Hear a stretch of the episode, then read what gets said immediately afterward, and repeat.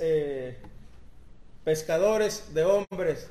Ustedes recuerdan que la eh, domingo pasado estuvimos leyendo esos eh, versículos donde el Señor Jesús llama a algunos de sus discípulos y les dijo, ¿verdad? Os haré pescadores de hombres y no voy a seguir más, sino le voy a dejar el lugar al pastor Glenn, que es el que va a predicar. Entonces, sí, hermano Glenn, por favor.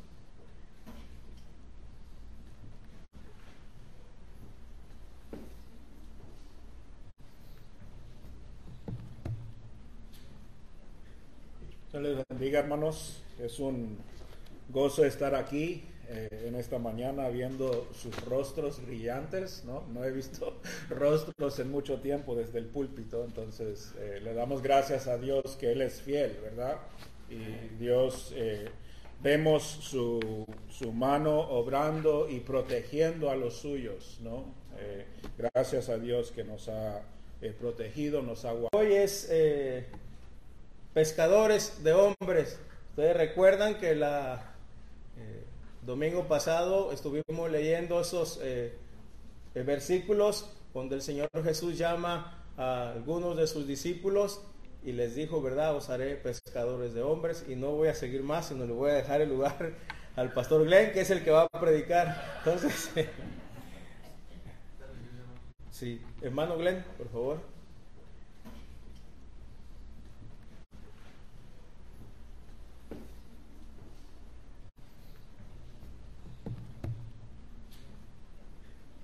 Les bendiga, hermanos. Es un gozo estar aquí eh, en esta mañana viendo sus rostros brillantes. No, no he visto rostros en mucho tiempo desde el púlpito, entonces eh, le damos gracias a Dios que Él es fiel, ¿verdad?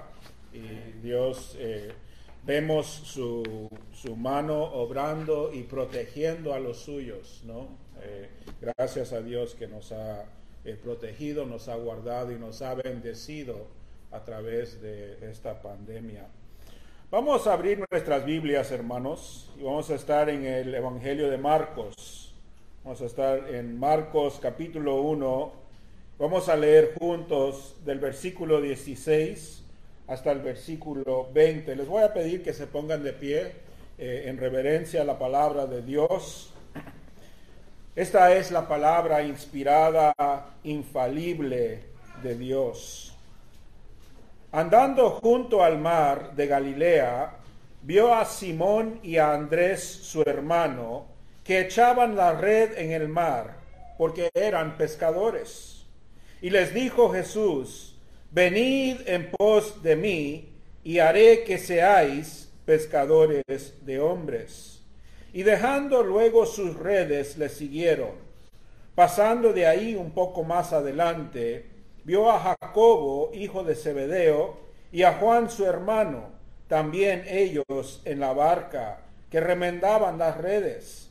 Y luego los llamó, y dejando a su padre Zebedeo en la barca con los jornaleros, le siguieron. Vamos a leer todos juntos, hermanos, el versículo 16.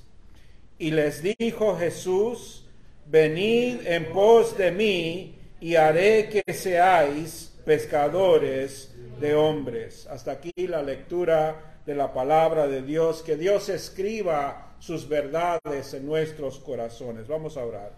Padre Santo, te damos gracias, Señor, por estas palabras de vida, estas palabras de verdad, Señor, que tú has entregado en nuestras manos, que tú, Señor, preparaste para tu pueblo en esta mañana. Te pedimos, Señor, que esta palabra haga su función, que eche raíz en corazones y en mentes, Señor, y que cambie vidas, que cambie actitudes, que cambie el mundo como tú lo has prometido. Todo esto te lo pedimos en el nombre de nuestro Señor y Salvador, Cristo Jesús. Amén. Amén. ¿Pueden tomar asiento, hermanos? Vamos a continuar esta pequeña serie eh, que estamos realizando eh, en esta sección de Marcos capítulo 1. Y les eh, comenté la semana pasada que lo que me gustaría hacer en estas, estos cuatro versículos es de poner un enfoque en el tema del discipulado cristiano. La iglesia existe con el fin de hacer discípulos. Eh, y queremos entonces aprender de nuestro Señor Jesucristo lo que quiere, decir ser un discípulo. La semana pasada nos enfocamos en el llamado al discipulado, venid en pos de mí. Esta semana vamos a considerar la tarea del discípulo. La tarea del discípulo es ser pescadores de hombres, pescadores de hombres. Esta es, hermanos, la primera descripción que tenemos en el Nuevo Testamento del oficio ministerial. Tenemos muchas palabras para eh, identificar a ministros, ancianos, obispos, diáconos, todas son palabras que surgieron después. La primera descripción del ministro y del ministerio es pescador de hombre, pescador de hombre. Y eso no ha de sorprendernos, pues ser pescador de hombre es la tarea fundamental de todo ministerio. La tarea fundamental del ministerio es de atrapar a hombres vivos, de echar la red del Evangelio y de observar su eficacia en atrapar y atraer a hombres y a mujeres a Cristo Jesús. De eso se trata el ministerio. Y hermanos, quiero que noten que esta imagen que nuestro Señor nos da, pescadores de hombres, cuando salimos a pescar, el hombre nunca atrapa el pescado. ¿Qué pescador conoces que agarra con su mano y agarra un pescado? Ni uno. Lo que atrapa el pescado es una línea, una red, otra cosa.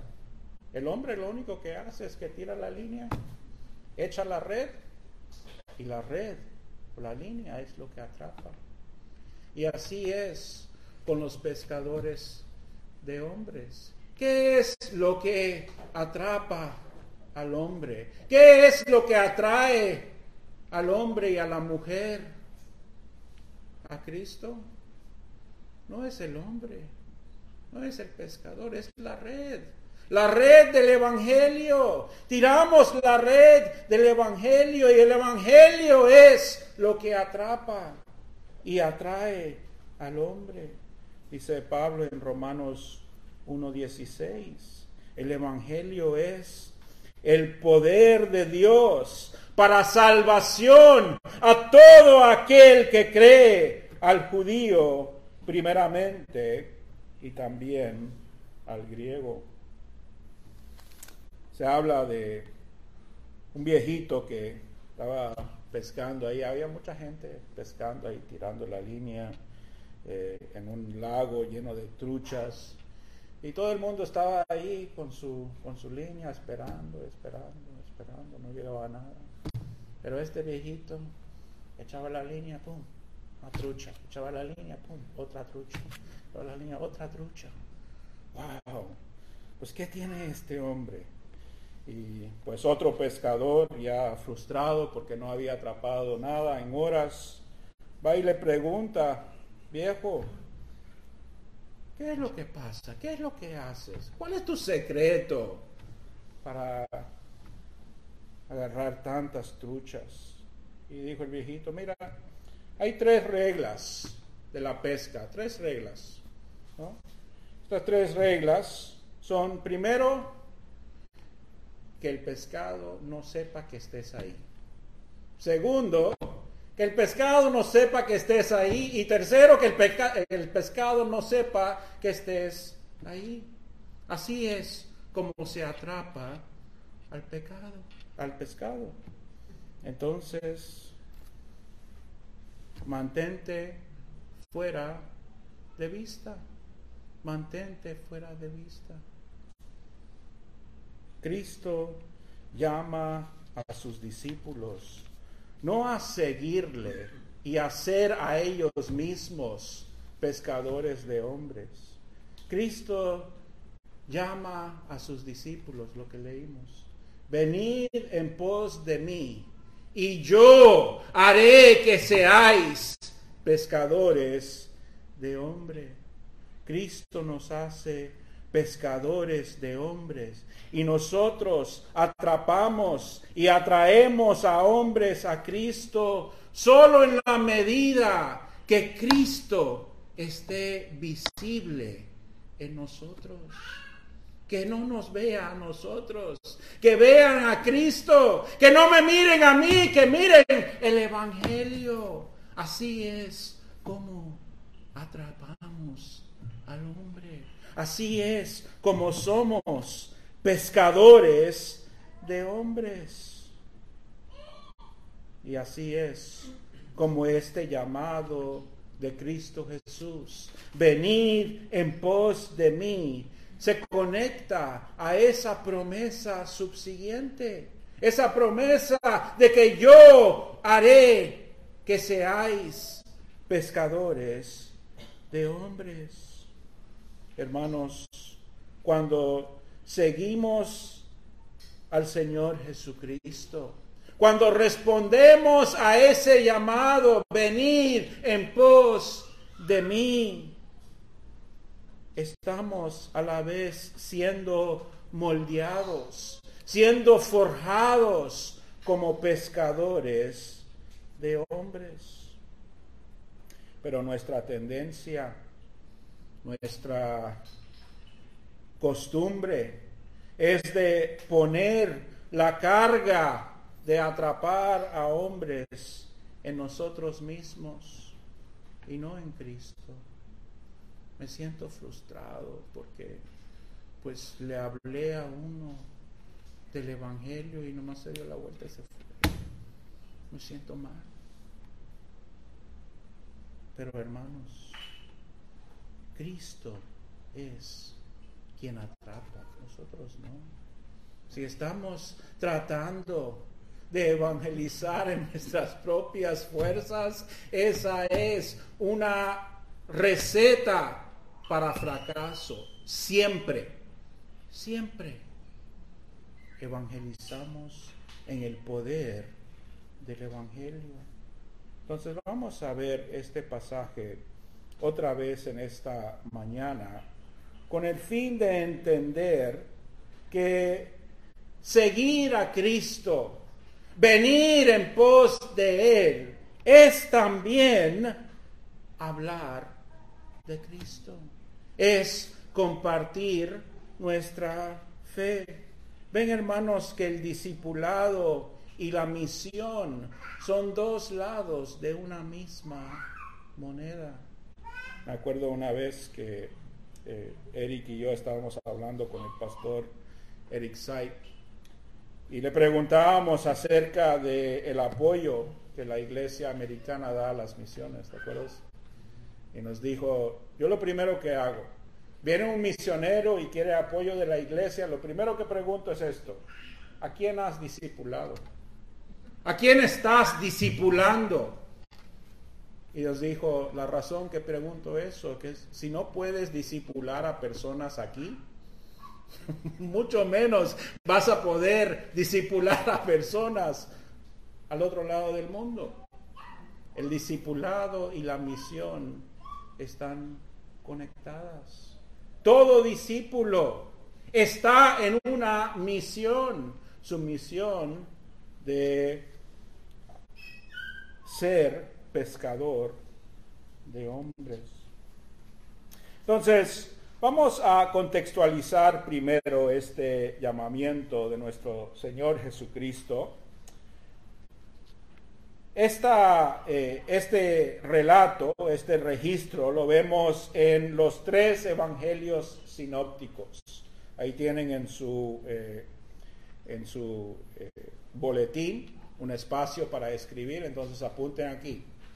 Eh, el, este llamado lo vemos en Marcos 1, 16 a 20. El llamado a los discípulos lo encontramos también en Mateo 4, 18 a 20. Y lo encontramos también en Lucas 5, 1 al 11. Los eh, registros de Marcos y Mateo son prácticamente idénticos. El registro de Lucas es un poquito diferente. Entonces les voy a dejar una pequeña tarea eh, esta semana y van a leer. Lean los tres, eh, los tres eh, narrativas de la, del llamado de los discípulos y traten de ver cuáles son las diferencias y cómo armonizan los tres, los tres relatos. Entonces, eh, pero en cada uno de ellos, aunque hay diferencias, en cada uno de ellos está esta idea central, esta metáfora, esta imagen de ser pescadores de hombres. Y esto no es una metáfora, un, una eh, imagen nueva en las escrituras, la encontramos también en el Antiguo Testamento pero la encontramos con un significado algo diferente. Si vamos a Jeremías 16, 16, leemos, He aquí que yo envío muchos pescadores, dice Jehová, y los pescarán, y después enviaré muchos cazadores, y los cazarán por todo monte y por todo collado, y por las cavernas, de los peñascos. Aquí la imagen del pescador es la imagen del juicio de Dios, el juicio de Dios. Dios tira, echa su red de juicio y esa red de juicio atrapa al hombre y lo lleva a su condena. Amós 4.2, vemos otra vez, Jehová el Señor juró por su santidad. He aquí, Vienen sobre vosotras días que os llevarán con ganchos, con ganchos, como se atrapan a los pescados, y a vuestros descendientes con anzuelos de pescador. Entonces, tenemos esta imagen en el Antiguo Testamento, pero es siempre una imagen de juicio de Dios, de Dios justamente trayendo su juicio y su condena sobre el hombre pecador. Pero Jesús le da a esta imagen un nuevo significado. Si en el Antiguo Testamento las referencias a pescadores de hombre hablan del juicio, Jesús lo, lo utiliza para hablar de la redención, de la redención. Jesús llama a los pescadores a un oficio apostólico. Los llama al oficio apostólico. Si sabemos algo de la historia de la iglesia, notaremos que estos cuatro pescadores que son llamados tienen dejaron un legado muy importante en la iglesia. Pedro, Pedro el mayor de los apóstoles, ¿no? Él pescó a hombres, atrapó a hombres vivos en Roma, en el mismo lugar de donde Marcos escribe este evangelio. Santiago, Santiago pescó a hombres, atrapó a hombres vivos hasta las fronteras de lo que hoy en día es Rusia. Juan, Juan, pescó a hombres, atrapó a hombres vivos en Éfeso. Estos hombres echaron la red del Evangelio y pusieron esas enseñanzas de Cristo Jesús por escrito y nos dieron hoy en día las herramientas, las cañas, las líneas, las redes para nosotros ser pescadores esta palabra, este evangelio. Y esto es lo que Jesús continuamente llama a sus discípulos a hacer. Ser pescadores de hombres, echar la red del Evangelio. Ahora que entendemos el contexto del pasaje, vamos a mirar esta segunda parte del versículo 17 en mayor detalle y quiero enfocarme en tres aspectos. En primer lugar, Cristo, Jesús es el que nos hace pescadores de hombres. No nos hacemos nosotros pescadores de hombres. Jesús nos hace pescadores de hombres. Miren otra vez el versículo. Y yo haré que seáis pescadores de hombres. En tercer lugar, ser pescador de hombre. Somos progresivamente hechos pescadores de hombres. No somos pescadores de hombres en un instante, sino que Jesús, nuestro Maestro, nos enseñorea y nos enseña, nos moldea a lo largo de nuestra vida, en nuestro crecimiento en gracia, en conocimiento de Él, y nos hace. Haré que seáis pescadores de hombres. Y en tercer lugar, este llamamiento a ser pescadores de hombres. No es casualidad que eligió nuestro Señor esa, esa imagen cuando llamó a cuatro pescadores. Están ahora pescando en el mar de Galilea. Yo voy a hacer que pesquen a hombres. Hay un llamado mayor que todos nosotros tenemos como discípulos. Tenemos nuestras vocaciones, pero tenemos una vocación mayor quiero enfocarme en ese punto. Entonces vamos a ver estos tres puntos. En primer lugar, Cristo, Jesús nos hace pescadores de hombres. Yo haré que seáis. Yo haré que seáis pescadores de hombres. Muchos creen que pescar por hombres, evangelizar, es algo que hacemos de nuestra propia iniciativa. Reconocemos los grandes evangelistas de ayer y también los de hoy. Vemos las campañas, miles de gente eh, presentes, escuchando el Evangelio, viniendo, entregando sus vidas al Señor Jesucristo y decimos, wow, ese hombre sí tiene talento Billy Graham, Luis Palau. Ese hombre sí tiene talento, pero hemos perdido el verdadero poder. El poder no es Billy Graham, el poder no es Luis Palau, el poder no es George Whitfield, el, el poder no es Carlos Fini, el poder es el Evangelio. Pero aún así estudiamos sus métodos estudiamos sus sermones. ¿Qué es lo que dijo precisamente para llegar a esta población? Y tratamos de descubrir la salsa secreta, ¿verdad? ¿Cuál es, cuál es el secreto de Billy Graham? ¿Qué tiene Billy Graham? Y hermanos, no quiero decir que está mal ser diligentes y, e intentar trabajar en nuestro testimonio. Debemos de mejorar nuestro testimonio. Pero el problema es cómo lo hacemos.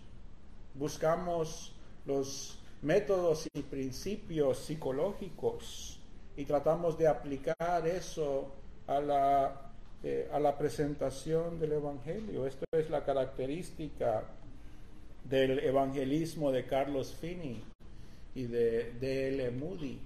esos grandes nombres que todos reconocemos, ¿verdad? Ellos aplicaron las técnicas de la psicología, de la persuasión a la predicación del Evangelio. De hecho, había una serie, una banca, cuando predicaban que llamaban el banco de los ansiosos. Y esto era para las personas que estaban eh, eh, muy ansiosos, estaban listos para recibir el Evangelio. Entonces a todos los ponían ahí, en esta banca, en la banca de los ansiosos. Eh, intentamos dialogar con la cultura secular y desarrollar aproximaciones y metodologías apologéticas para presentar el Evangelio. Pero hermanos, fundamentalmente la eficacia de nuestro testimonio se correlaciona directamente, se asocia directamente con la calidad y la eficacia de nuestra relación con Cristo Jesús. Puedo tener todas las técnicas psicológicas, puedo tener todos los métodos apologéticos, no hay nadie que me haga una pregunta que yo no puedo responder. Pero si mi relación con Cristo no está fuerte y no es viva, mi testimonio no sirve para nada. A lo mejor mi testimonio hace más daño que bien. Hay un famoso apologeta que ha dejado una mancha terrible sobre el cristianismo. Eh, y por más refinado que sea su testimonio, su vida estaba hecho pedazos y eso también manchó su testimonio. Cristo nos hace pescadores de hombres. No hacemos a nosotros pescadores de hombres. Cristo nos hace pescadores de hombres. Entonces, hermanos, ¿cómo calificarías tu testimonio en esta mañana? Muy bueno, muy eficaz, más o menos, no muy bueno. ¿Cómo calificarías tu testimonio en esta mañana? Hermanos, tu testimonio del Evangelio, tu testimonio está directamente relacionada, directamente correlacionada con tu relación al Señor Jesucristo. Y quiere eso decir que al menos que traes a una nueva persona a la iglesia cada semana, de alguna forma no estás bien con el Señor. Yo diría que no. Hay personas que traen una nueva persona a la iglesia cada semana y viven una vida que está lejos, lejos de venir en pos de Cristo. Para Cualquiera de ustedes que está frustrado en esta mañana con tu testimonio, pues no me sale bien. Le digo a la gente y no hay respuesta. Soy un fracaso en el Evangelio. Para que cualquiera que sienta así esta mañana, quiero darles una palabra de ánimo. Y esa palabra es que la eficacia de tu testimonio la eficacia de tu testimonio. No se mide en el número de personas que vienen a Cristo. Eso es la mentira más desastrosa del cristianismo. Aquellos que vienen y te dicen, yo he traído 500 personas a los pies de Cristo. Qué bueno soy yo. Tú eres un impío al decir eso. Tú eres un impío al decir eso. Tú no has traído a nadie a los pies de Cristo. El Evangelio es lo que atrapa a los hombres y lo atrae seguramente a Cristo Jesús. Hermanos, eso no es la medida de tu eficacia. La medida de tu eficacia, de la eficacia de tu testimonio, es la profundidad en que comunicas la gracia de Dios aún a una persona. a una sola persona. Y esa persona puede ser tu hijo. Esa persona puede ser tu esposa o tu esposo.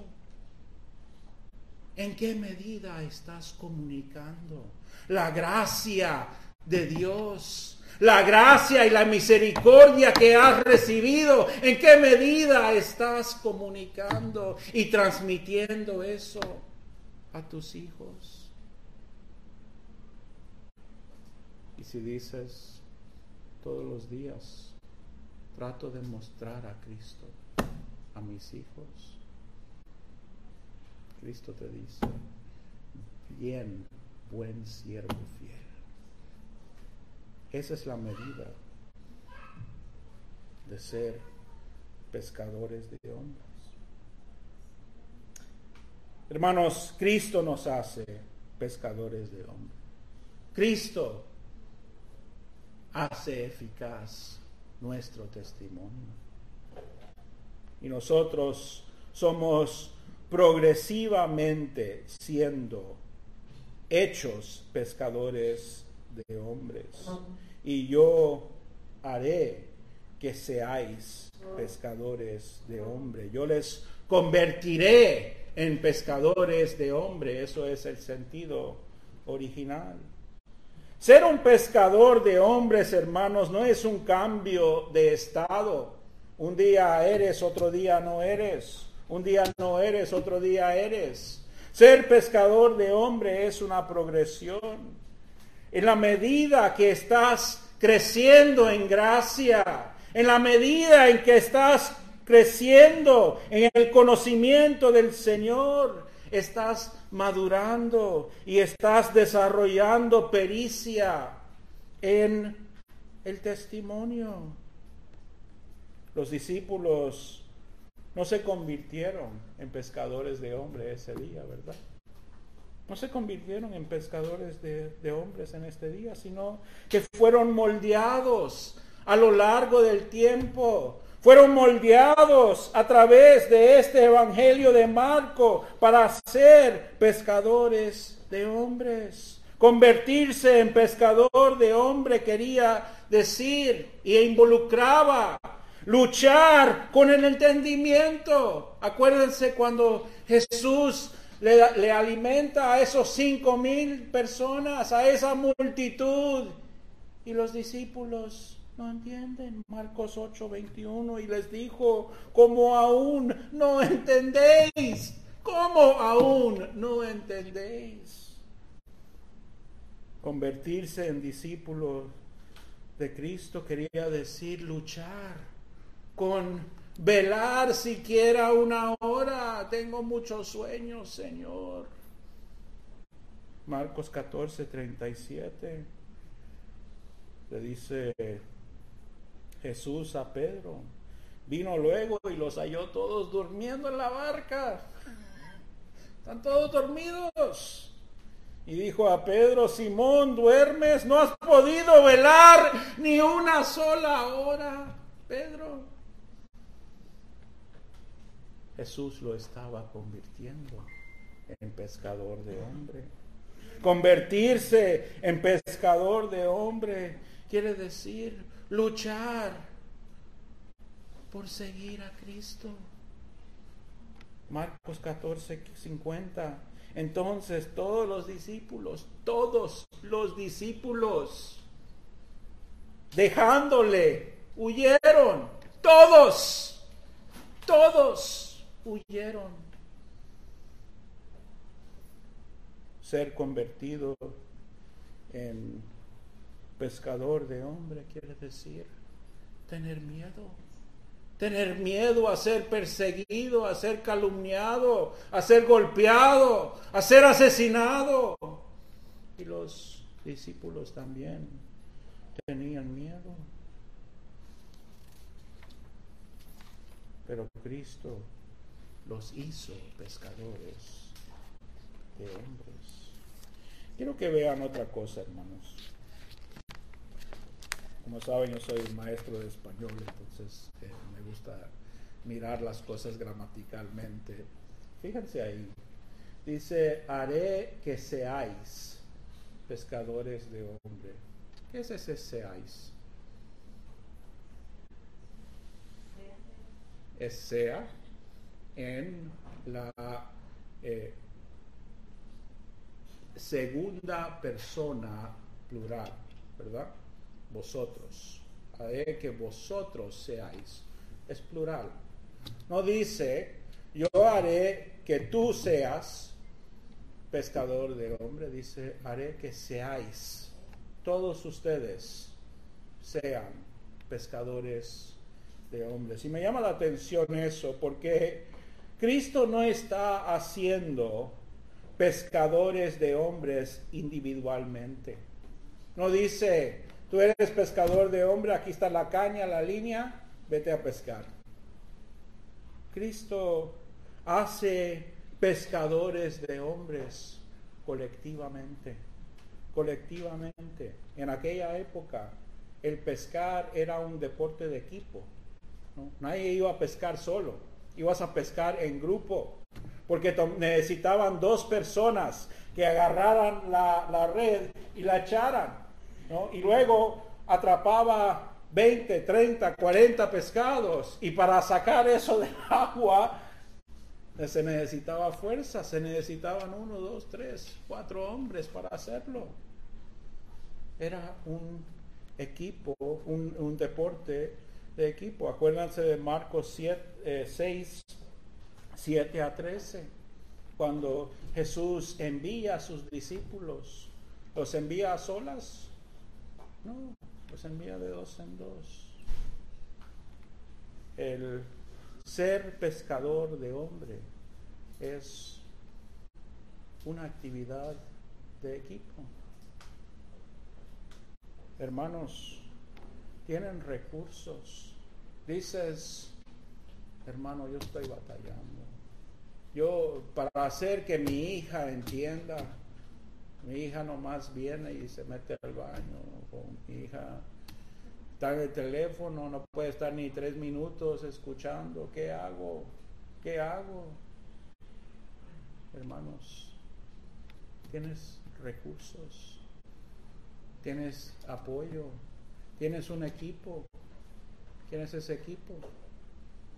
Tu esposo, la iglesia, los hermanos. Eso es, esos son los recursos y somos llamados a ser pescadores en equipo. Le estaba comentando ayer a Mario y a Erika, pues hablándoles de nuestra jornada aquí en, Ohio. Comenzamos en una iglesia en inglés y pues el Señor me puso en mí un llamado, un llamado irresistible de trabajar con la población hispanohablante. Y pues salimos a solas, eh, con una hermana que ahora está allá arriba, eh, Fiol, eh, pero salimos y fuimos a pescar hombres. Y con el tiempo Dios me llevó a este varón. Y desde entonces hemos estado pescando juntos. ¿Tampoco no, hermano? tiramos la red juntos. Y luego vinieron otros para ayudarnos a traer tanto pescado que estábamos atrapando con este evangelio. Este evangelio precioso. Ser pescador de hombre es un trabajo en equipo. Por último, pescando por hombres pescando por hombres, atrapando a hombres vivos, es nuestro llamado mayor. Es nuestro llamado mayor. Cristo llamó a cuatro pescadores, Andrés, Simón, Jacobo y Juan. Los llamó desde su vocación echando redes, remendando redes, desde su vocación de pescadores los llamó a ser pescadores de hombres. Esto Este es un patrón que vemos en otras partes de las escrituras. Vamos a Salmo 78. Salmo 78. Eh, y vamos a mirar los versículos 70 al 72. Salmo 78, 70 a 72. Dice la palabra de Dios así. Eligió a David su siervo. Dios eligió a David su siervo y lo tomó de las majadas de las ovejas. Detrás las, las paridas los trajo para que apacentase a Jacob su pueblo y a Israel su heredad y los apacentó conforme a la integridad de su corazón, los pastoreó con la pericia de sus manos. ¿Qué era David antes de que el Señor lo llamara? Era pastor de ovejas, ¿verdad? Era pastor de ovejas, pero Dios lo llama Dios lo atrapa y lo atrae para ser otro tipo de pastor, ¿verdad? Para ser el pastor de Jacob, su pueblo, de Israel, su heredad. Y de la misma forma llama a estos pescadores, a que sean no solo pescadores, sino pescadores de hombres. Hermanos, cada uno de nosotros tenemos una vocación en nuestras vidas. Puede ser de ser maestro, puede ser de ser médico, ser enfermera, ser eh, constructor, ser consejera.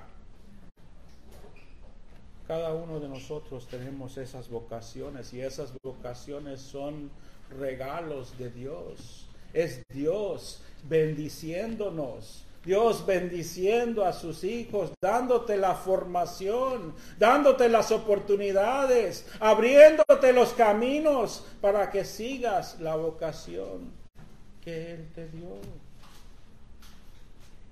Pero cuando respondemos a ese llamado, venid en pos de mí, reconocemos que tenemos un llamamiento superior una vocación superior. Y que esa vocación superior es una vocación en el reino de Dios. Y Dios es, demuestra tanta gracia, tanta gracia, tanta bondad para con nosotros en nuestra formación, abriendo caminos para que desarrollemos, para que aprendamos en nuestra vocación. Pero usa eso también para nuestra vocación mayor, para nuestra vocación mayor. Hermanos, Cristo en esta mañana no te está llamando a todos a dejar tu vocación. Deja tu trabajo, Raúl, al cabo. Cristo no nos está llamando a eso, pero hay una cosa que Cristo sí nos está llamando. Cristo nos está llamando a perseguir esa vocación superior. ¿Qué estás haciendo para el reino de Dios con eso que Dios te dio? Con esa vocación, con ese talento, con esa formación. ¿Qué estás haciendo? Para el reino de Dios. Así que déjame terminar con tres preguntas. Les dije que nadie se hace a sí mismo pescador de hombre. Jesús nos hace pescadores de hombres. Entonces, ¿estás dependiendo de tu propia fuerza, de tu propio conocimiento, de tu propia inteligencia, para compartir el Evangelio en esta mañana? ¿O estás completamente dependiente? ¿Te estás arrojando completamente y dependiendo completamente de la fuerza y la pericia de Cristo para dar tu testimonio? Segundo, no nos hacemos pescadores de hombres de un día para otro somos moldeados y forjados en nuestro testimonio progresivamente. Y en la medida que crecemos en la gracia y conocimiento del Señor, nuestro testimonio madura, se elabora, se mejora. Entonces la pregunta es, ¿estás buscando esa, ese crecimiento? ¿Estás buscando y anhelando esa madurez en Cristo en esta mañana? Tercero, Dios nos ha puesto a todos en diferentes vocaciones. Nos ha puesto a todos en diferentes profesiones y caminos eh, en la vida, pero al mismo tiempo nos ha dado a cada uno de nosotros, nos ha dado a cada uno de nosotros una vocación mayor, un llamamiento mayor. Yo soy maestro, esa es la vocación que Dios me ha dado. Y Dios me ha bendecido de formas impensables en mi formación. Pero la pregunta es, ¿cómo estoy usando ese, esa vocación? ¿Cómo estoy usando esas bendiciones en el servicio del reino de Dios? Y no tenemos que pensar únicamente en nuestros trabajos. Dios nos da otras vocaciones también. La vocación de ser madre, la vocación de ser padre. Así que mamá, papá, ¿cómo estás usando esa vocación para el servicio del Señor, para el servicio del Rey? Vamos a orar. Padre Santo, te damos gracias, Señor te damos gracias, Señor, por tu llamado eficaz a nuestras vidas. Venid en pos de mí.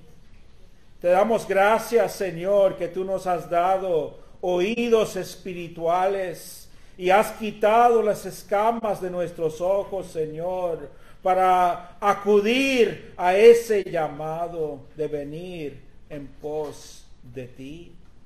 Y te damos gracias, Señor, que tú nos das esta promesa, que tú tomarás, Señor, de nuestra ignorancia, de nuestra inutilidad, de nuestra imperfección y la moldearás, la cambiarás, Señor, para que nosotros seamos hechos pescadores de hombres.